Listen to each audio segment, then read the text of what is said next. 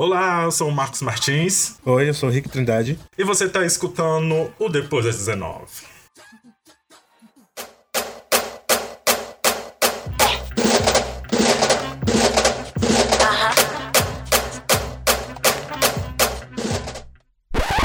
Olá, ouvintes do Depois das 19. Obrigada por estar com a gente mais um episódio.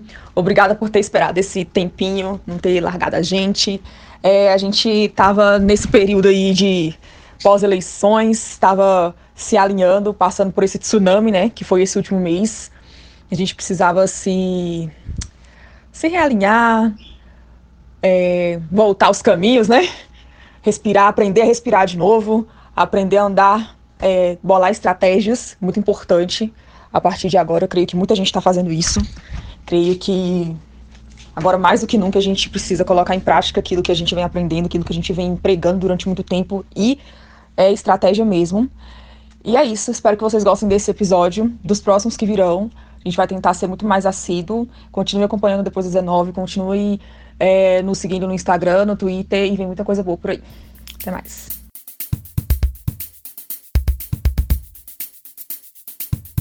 Então, a produção de conteúdo, ela é muito doida, porque da forma que a gente entende ela, o que fizeram a gente entender, que querem que a gente faça, é, ela exige uma constante produção desse conteúdo, né? E, e, as pessoas, sei lá, eu acho que elas esquecem que, que são pessoas e que existem limites e que todo mundo precisa de uma pausa por um tempo. Não precisa ser uma pausa de um ano, mas também ter uma pausa de um mês ou de duas semanas é tudo bem.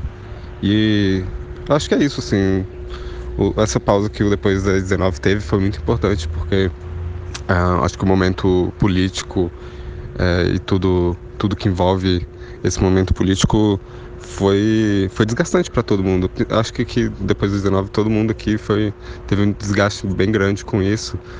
É, e aí essa pausa é muito importante, né? Pra gente voltar ali com, com força. Então, é isso, assim. Acho que é tudo bem pra gente parar e, e que as pessoas precisam entender as pessoas que produzem conteúdo, é, influências, enfim, todas, todas as pessoas do meio digital precisam entender que pausas são importantes. E eu espero que elas façam isso, assim, de tempos em tempos, que elas não fiquem doidas atrás de like, que é justamente o, episódio hoje que a gente vai falar, né? No, os números são importantes, são importantes, a gente quer crescer, é, mas, assim, se permita ter a pausa, sabe? É muito importante.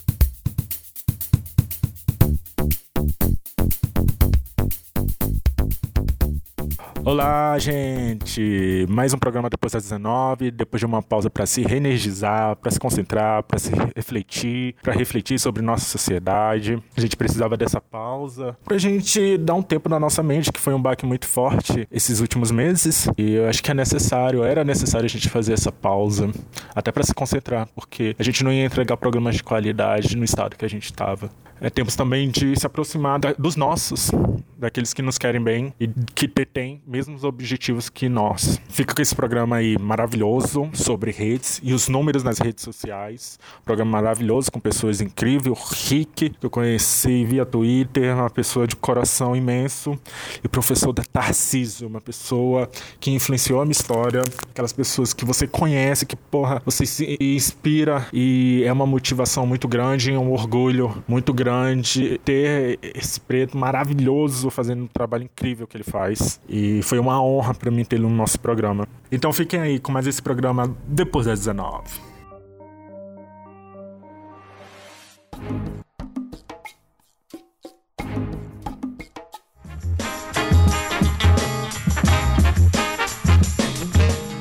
Então, gente, nessa semana a gente vai trazer um assunto que é muito contemporâneo, até um pouco white people problems, mas acaba afetando os pretinhos também, que é a prisão dos números, os números nas mídias sociais. E para isso eu trouxe alguns convidados, e entre eles está o Rick. E eu vou pedir que Rick, Rick se apresente. Rick por Rick, quem é Rick?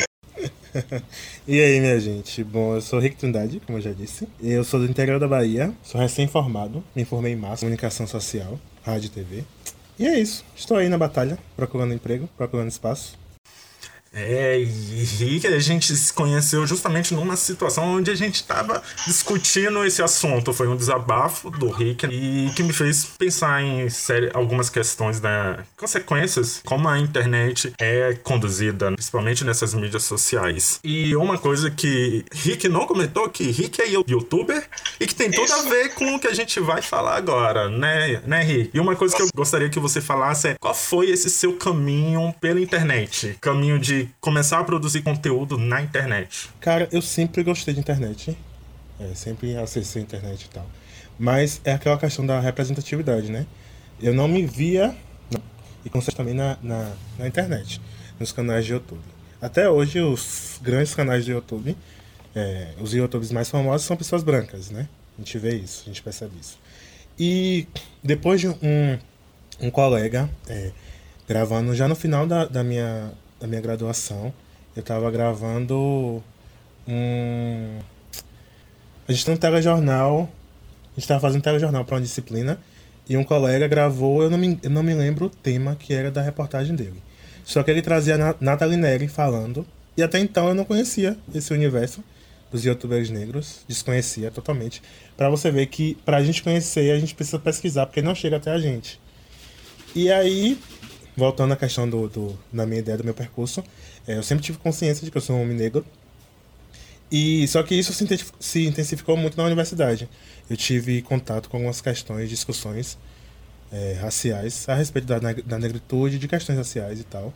E aí eu decidi juntar útil ao agradável, porque como eu sou formado em comunicação e eu preciso criar meu portfólio, e eu adquiri uma câmera é, no final do ano passado, no meio do ano passado, e eu falei, não, vou decidir criar um canal porque eu posso falar sobre coisas é, que sejam relevantes e também posso é, acabar produzindo é, conteúdo para o meu portfólio também.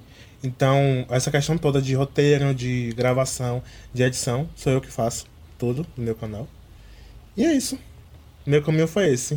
Tanto para discutir questões importantes, importantes é, tanto para também conseguir me enxergar diante das câmeras, é, que isso é um processo, ainda é um processo. E também poder exercer, enquanto eu não estou empregado, poder exercer, de certa forma, a minha profissão. Uhum, entendi. Aí nisso eu vou falar que aqui no podcast a gente leva uma vantagem, porque aí a gente não tem a barreira, a questão da câmera, né? Porque eu acho que é algo que a gente muitas vezes se sente intimidado. A câmera, ver a câmera ali na frente e ter que falar pra frente dela. É... Como é que foi para você essa, essa quebra? Ou não foi uma questão para você? É, foi uma questão, ainda é uma questão, na verdade. Eu ainda me acostumo com a minha própria imagem porque é, eu não vejo muitos negros na frente da câmera e eu também, principalmente negros que sejam gordos. Então alguém precisa começar. E se eu servir de exemplo é, para uma pessoa, para duas pessoas, eu acho que isso já está valendo a pena para que a gente consiga se enxergar de uma maneira melhor. Uhum. Justamente dessa questão de ser gordo, que acaba tendo toda uma discussão de entrada de negros, produção de conteúdo de pessoas negras. E, e o que eu sinto e o que eu percebo muitas vezes é que, às vezes, essa discussão estrutural, que é muito mais complexa, acaba apresentando certas falhas. Eu acho que a gente tem uma certa responsabilidade nisso, mas é, o sistema que a gente vive da sociedade acaba criando os padrões. E é justamente justamente qual é o padrão do negro que vai ser aceito, né?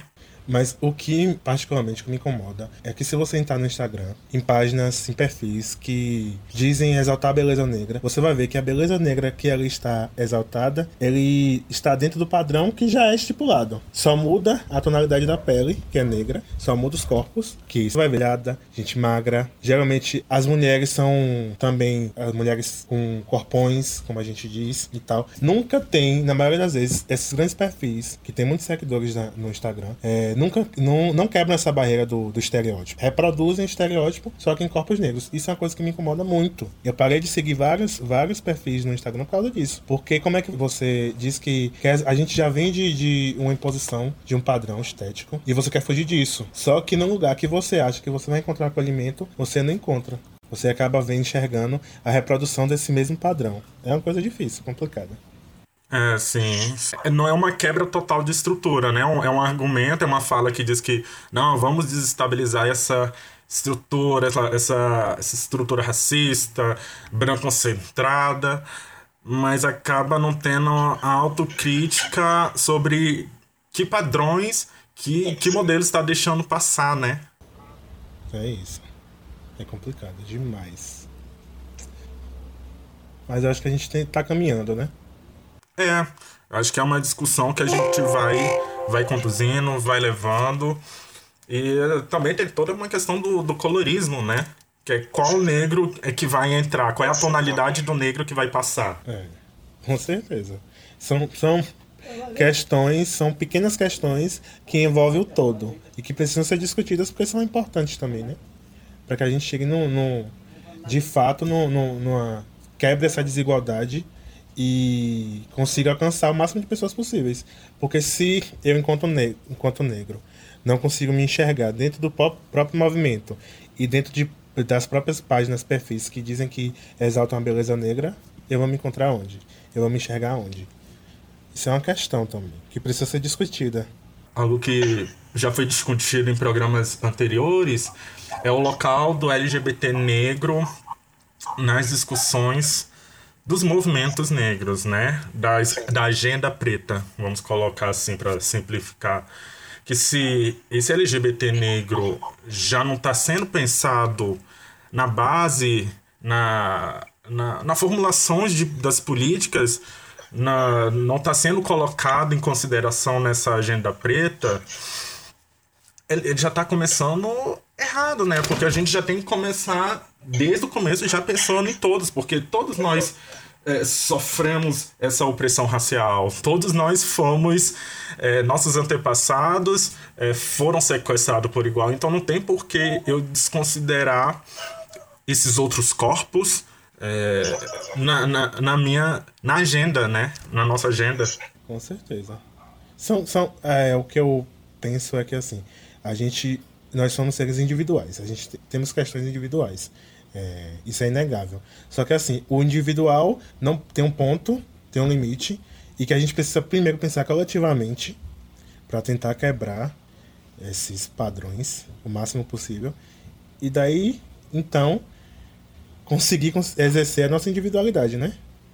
Porque a gente não consegue, eu acho que na minha visão, a gente não consegue exercer a nossa individualidade se a gente não funciona enquanto coletivo. Exato, exato. É, exatamente. E por mais que certas. Eu acho que tem certas. É, digamos, configurações identitárias, não, acho que não é essa boa palavra. Certas padronizações que foram criadas a partir da colonização mesmo. Acho que tem muita coisa que foi invenção de branco e europeu, mas ainda que tenha sido uma criação da branquitude, é, a gente tem que saber contextualizar e que no nosso tempo atual a gente de fato a gente também está reproduzindo discriminações. Então, por mais que a base não seja nossa, a gente precisa discutir para a gente não replicar esse mesmo erro, né? É, com certeza. Eis a questão, né? E aí entra a questão dos números também. A gente, é o assunto principal que a gente está discutindo aqui. Uhum.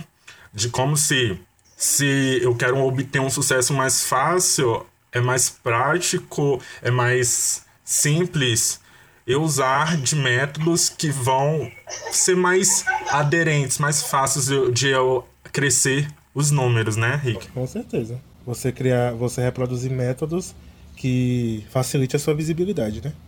Isso acontece muito, infelizmente.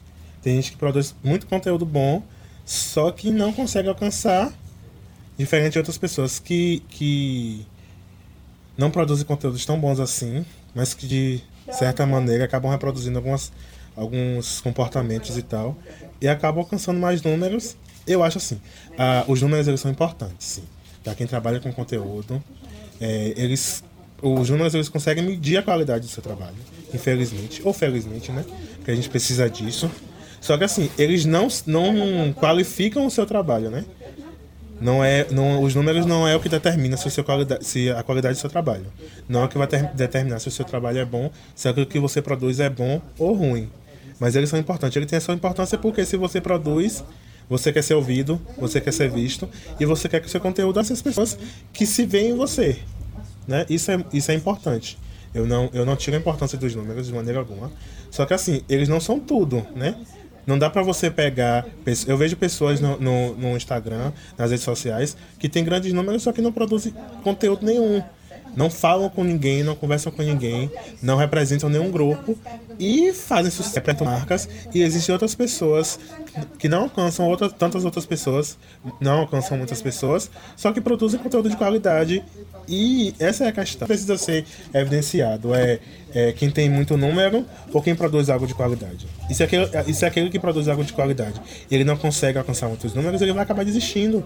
Porque uma hora a gente cansa, né? Se a gente vê que que ou ele acaba desistindo ou ele acaba se enquadrando e reproduzindo esses padrões para conseguir visibilidade. Eu vejo que isso acontece muito também. Sim, e, e, nós como os negros, a gente sabe que é muito mais é fácil de conseguir um aumento de números se a gente adota um, um discurso que agrada branco ou embranquecendo o nosso discurso, que a gente pode entrar em um outro momento falar o que é esse embranquecer o discurso, né? Que tem toda uma discussão filosofal e sociológica sobre isso. Mas a gente sabe que é, às vezes é mais cômodo para nós a gente adotar um, um, discurso que a branquitude vai aderir mais. E isso é até tentador, sabe? É, é a questão da, da também da necessidade, né? De, de você querer ser visto, de você querer ser patrocinado, de você querer. É uma questão complicada, na verdade. Mas eu acho que a gente precisa quebrar um pouco isso, porque senão a gente vai perpetuar isso a vida toda, reproduzindo isso, esse padrão a vida toda. E negros e negras que precisam ser ouvidos, que precisam ser vistos, vão acabar sendo esquecidos, é, não vão aparecer, não vão ter o devido reconhecimento que merecem, justamente por isso. É muito complicado você conseguir é, produzir um conteúdo bom é, demanda tempo. Eu, por exemplo, eu posso falar por experiência minha. Eu, eu faço roteiros, então eu preciso pesquisar. Depois dos roteiros, eu preciso gravar. Eu gravo tudo sozinho, eu faço tudo sozinho, eu gravo. Depois de gravar, eu preciso editar. Então isso demanda tempo, organização. E a partir disso, eu quero receber um feedback das pessoas. Pra até saber se o que eu tô produzindo vale a pena ou não, se eu posso continuar produzindo o que eu produzo. Aí, aí entra a questão do, da importância dos números para mim, a meu ver, isso, a importância do número, dos números entra aí. E você sabe se você são as pessoas, se o seu conteúdo agrada ou não. Mas é isso. Eu percebo também que a grande maioria dos youtubers, principalmente youtubers que, que alcançam fama, é, a quantidade de são é inigualável também, é muito grande. Diferente de, de youtubers brancos que produzem, a grande maioria, pelo menos que eu vejo, não chega a 10% do que os youtubers negros produzem e não, tem, não são tão odiados assim, por exemplo. Uhum. Sempre tem um comentário tipo. Ai, por que você tá falando de negro? Somos, to somos todos humanos, né? Sem... É, sempre vai pra essa, pra essa questão. Por que você precisa é, produzir conteúdo para falar sobre racismo? É, se você não falar, ele vai deixar de existir como se fosse fácil assim, né? Paramos de falar do racismo, pá, acabou. Ele parou de existir. E a gente sabe que não é. Aí, e também tem as outras, é, tem as outras cobranças que quando você fala de racismo, e que eu acho que o tema do racismo não deve ser só de pessoas negras, é uma discussão social não, que todas, todas as pessoas e todos os grupos deveriam fazer. Aliás, eu, eu cobro muito mais a branquitude e brancos para falar de racismo do que de negros, porque o, o problema foram eles que criaram. a, gente, a, gente, a gente só sofre as consequências dele, né? Mas não é uma criação nossa. Mas é, mas é, mas é bem difícil, porque o racismo, é, o contraponto, eu acho, é a questão do privilégio. E muitas pessoas brancas não querem admitir a existência do racismo justamente porque elas vão precisar repensar os seus privilégios. Ninguém quer perder seus privilégios, sejam eles pequenos ou grandes, as pessoas não querem perder os seus privilégios. Então, é mais fácil ignorar, e justamente, por não sofrer as consequências, é, o racismo é problema nosso, dos negros. Então, eles que se virem, eles que resolvam esse problema e a gente vai continuar vivendo, os brancos, né? No caso. Vão continuar vivendo, a maioria, sem muito se importar com isso, porque eles não são afetados. Para mim, esse é o grande problema também.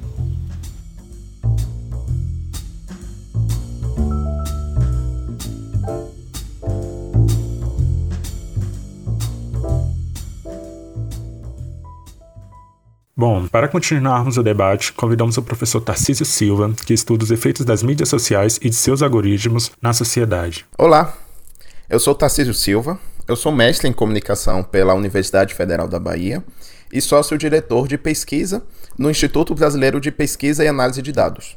Além disso, sou professor e pesquisador acadêmico, realizando doutorado e dando aulas em especializações da USP, Unicinos e outras. Atualmente, eu pesquiso como as mídias sociais têm impacto na sociedade em várias áreas, como o mercado da comunicação, publicidade, relações públicas, e também como a comunicação e os algoritmos em plataformas digitais como Facebook, Google, Twitter e afins podem gerar novos vieses e discriminações que impactam, sobretudo, minorias políticas. Hum, então quais seriam esses impactos? Atualmente, em grande parte das sociedades, o que é chamado de internet ou mundo virtual e o que seria o mundo real, entre aspas, são coisas totalmente vinculadas. Não existe mais essa cisão entre o que seria o virtual e o real. As pessoas representam a si mesmas na internet, em plataformas de mídias sociais. Suas ações têm impacto online e impacto presencial de um modo que não é possível mais dividir. Entretanto, as métricas das plataformas de mídias sociais parecem favorecer alguns tipos de comportamentos mais sensacionalistas ou radicais, uma vez que o tipo de conversa ou tipo de conteúdo que gera uma reação mais apaixonada, que é medida através de métricas, métricas de compartilhamento, de reações negativas e positivas, ganha mais é, engajamento e por causa disso ganha mais visibilidade. Então, alguns pesquisadores e ativistas no mundo todo estão observando como essa lógica do algoritmo que favorece a visibilidade e o engajamento das publicações, independente do seu conteúdo, pode promover alguns tipos de comportamentos associais ou antissociais, como violência e como ataques entre as pessoas. Então, a rigor, essas conversas não podem ser dissociadas do que seria o mundo real, uma vez que elas têm impactos efetivos em instituições, nas pessoas, nos corpos das pessoas, na economia e no trabalho. Como foi falado pelo professor Tarcísio, o ambiente virtual não está dissociado do físico. Então é previsível que ele acabe incorporando o racismo presente no físico, não só através dos usuários clientes, mas também as próprias plataformas. Bom, ao contrário do que alguns pensam, não existe esta neutralidade na tecnologia ou na comunicação. A defesa dessa suposta neutralidade favorece apenas alguns discursos neoliberais de meritocracia, mas não é isto que acontece. Na cadeia produtiva dos sistemas, há vieses e discriminações, partindo desde a construção dos sistemas até o capital financeiro que os promove e os algoritmos que organizam os comportamentos ali realizados. Um corpo crescente de pesquisadoras apontam para estas questões, como, por exemplo, o importante trabalho recente da Safia Noble, que demonstrou como buscadores, como Google, vulnerabilizam ainda mais minorias como mulheres negras e latinas em seus resultados. Mulheres negras, por exemplo, historicamente são representadas em mecanismos de busca com características negativas comparadas a outros grupos sociais. Outras pesquisadoras, como a Jean Bolan Winnie, analisaram como sistemas de reconhecimento de imagem, reconhecimento de faces, também possuem vieses embutidos. Em um experimento que se tornou famoso numa palestra do TED, a pesquisadora mostrou como alguns robôs não sequer reconhecem o rosto de uma mulher negra. Isso acontece, tanto este caso quanto as buscas pejorativas associadas a minorias, acontecem porque os dados embutidos em sistemas de aprendizado de máquina e sistemas de inteligência artificial são enviesados desde o início de sua construção.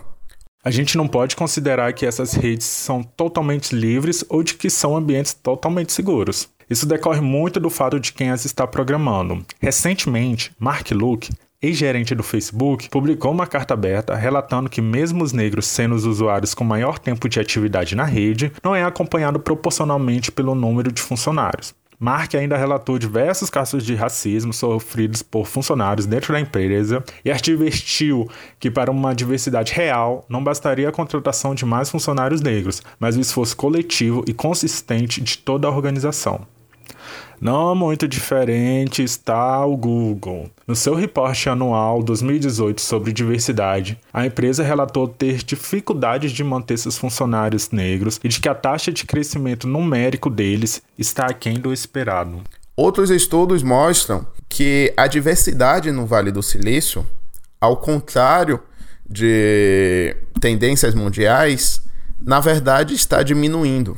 Então a tecnologia não é neutra às vezes por omissão e às vezes por modos intencionais de discriminação e de ataque a alguns tipos de minorias.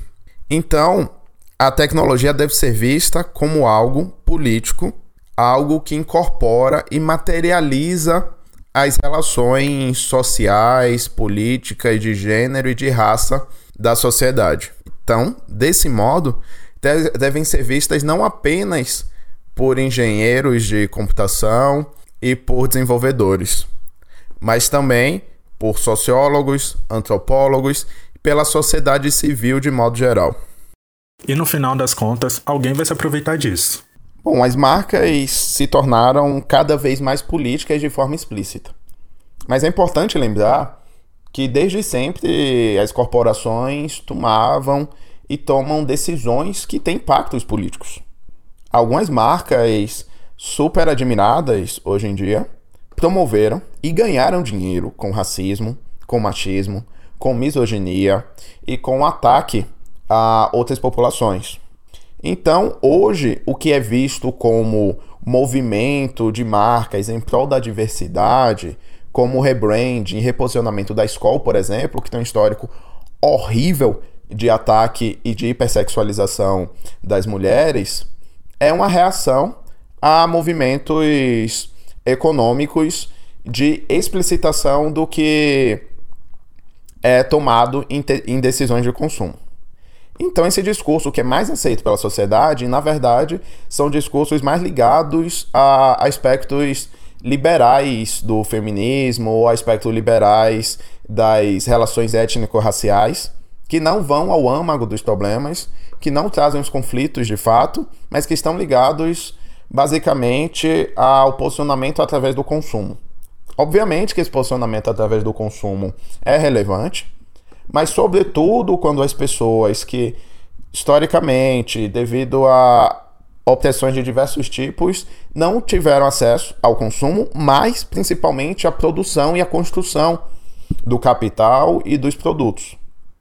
Então, mulheres, é, mulheres negras, homens negros, que não tiveram acesso e não possuem ainda o domínio e a propriedade de empresas, produtos e da circulação de bens financeiros, não estão necessariamente sendo incluídos ao serem exibidos como garotos propaganda em alguns anúncios.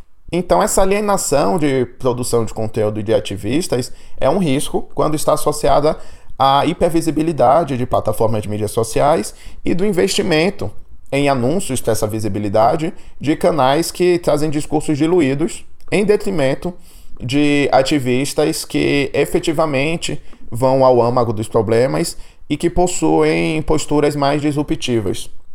Então, esse discurso oferecido por boa parte das marcas hoje de fato é uma é um sinal dos tempos, mas não muda a estrutura da sociedade necessariamente. Isso dá trela para iniciarmos uma discussão mais ampla sobre esse ativismo performático, superficial, feito pelo consumo, seguindo uma lógica capitalista e que se alimenta dessa caça aos números. Mas isso vai ficar para um próximo programa, pois o tempo desse está acabando.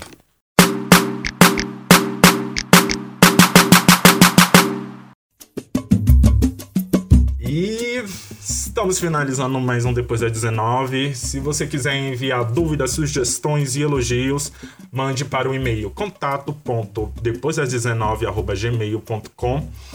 Nossas redes sociais são Depois das 19 no Twitter, no Instagram, no Facebook. Lembrando que 19 sempre numeral. E agora eu vou pedir para os nossos convidados se despedirem. Henrique, por favor, se despeça. E aí, minha gente, foi um prazer participar. Meu primeiro podcast, por incrível que pareça. É, apesar de ter cursado comunicação, rádio e TV, eu acho que é o primeiro podcast que eu participo. Foi um prazer.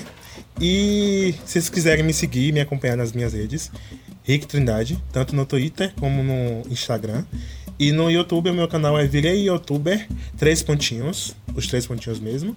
E mentira, pronto, só pesquisar lá que eu tô lá. Rick, maravilhoso, muito, muito obrigado. Um, um, contato que surgiu assim no desabafo seu, que a gente acabou tendo uma conversa ali e. Vamos gravar? Vamos, né? Mas o, o Twitter foi o, ultimamente foi um ganho na minha vida, porque eu sempre usei, só que eu usava mais para comentar algumas coisas e sair. Aí ultimamente eu conheci tantas pessoas legais que enriquecem também, me enriquecem também em questão de conteúdo e eu sou muito grato a isso. Que bom, aí a gente vai ter que se apropriando da, das ferramentas, né? E a gente fazendo os nossos próprios usos das ferramentas e a gente criando também nossas próprias ferramentas. Com certeza. E unindo, né? E se unindo, isso é importante. Então é isso, gente. Até a próxima semana. Tchau, tchau.